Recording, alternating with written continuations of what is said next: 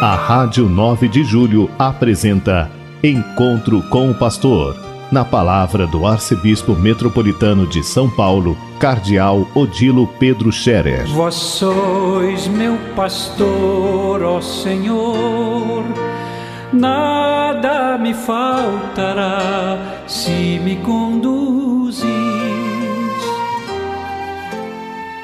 Queridos ouvintes da Rádio 9 de Julho, saudação e bênção para todos vocês nesse dia 5 de abril. Hoje é uma terça-feira. Nós estamos nos preparando para celebrar a Páscoa deste ano e, graças a Deus, vai dar para celebrar com a igreja cheia, com procissões, com as diversas manifestações da Semana Santa, como nós estamos acostumados a fazer. Durante dois anos tivemos que nos segurar bastante. 2020, a celebração da Páscoa ficou praticamente de igreja vazia. 2021 já tentamos um pouco mais, mas mesmo assim com pouca gente. Neste ano parece que vai dar certo de podermos ah, voltar para a igreja sem maiores problemas. E eu quero por isso mesmo convidar a todos a que pensem nisso. Vamos participar das celebrações da Semana Santa em grande número, participando com alegria, para por podermos voltar às nossas festas, nossas celebrações litúrgicas, nossas procissões e nossas manifestações religiosas na Semana Santa. Será muito bonito, cada um em sua paróquia ou onde queiram, mesmo se viajarem, vão à igreja também, que sempre tem igreja por perto para poder participar fato de viajar não deveria ser motivo para não participar das celebrações da Semana da Páscoa, da Semana Santa e da Páscoa.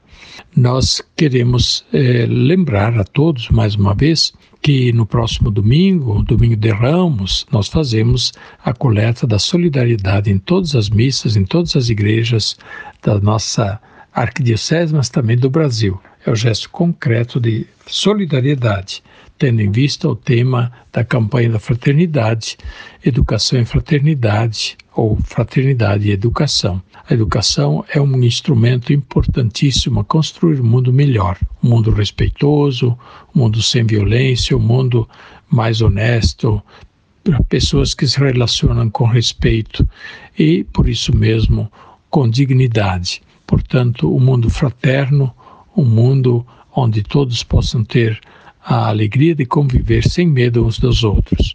Pois bem, preparem o seu gesto concreto da campanha da fraternidade, que seja a expressão da sua penitência quaresmal. É isso que nós estamos sugerindo e que a Igreja sugere, não simplesmente uma esmola por esmola, mas pense bem que o gesto da campanha da fraternidade seja um gesto de solidariedade, fruto da penitência quaresmal. Nós estamos também nos preparando mediante as práticas da quaresma e uma das práticas importantes é a confissão. Eu estou muito feliz de ouvir que os padres estão atendendo muitas confissões por aí nas paróquias, estão sendo feitas as confissões em mutirão, por assim dizer. Os padres vão às paróquias vizinhas, atendem todos juntos e assim conseguem atender o maior número em menos tempo, para favorecer ao povo também. Porém, nem todos estão indo nessas ocasiões, então procurem outro momento para poderem uh, fazer a sua boa confissão antes da Páscoa. Não deixar para o último dia, não deixar para a Sexta-feira Santa, que vai ter muita gente e não vai dar para todo mundo confessar. Então, é, lembremos de fazer a nossa boa preparação para a confissão e imediatamente também a confissão.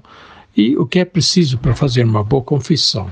Primeiramente, tem que fazer o exame de consciência diante de Deus. A gente se coloca diante de Deus, reza ao Espírito Santo que nos ilumine e que nos conceda o dom de um verdadeiro arrependimento.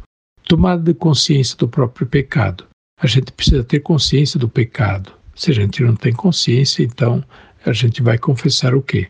Segundo ponto é a gente estar arrependido estar sinceramente arrependido dos pecados. Sem arrependimento sincero, não há confissão boa.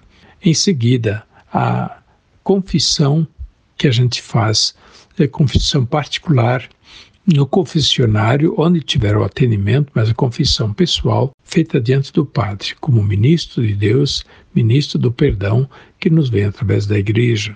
Jesus mandou perdoar, e é o que a Igreja faz quando atende a confissão.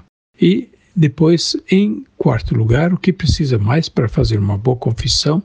Pedir o perdão. Confessar, pedir o perdão e renovar o propósito de mudança de vida.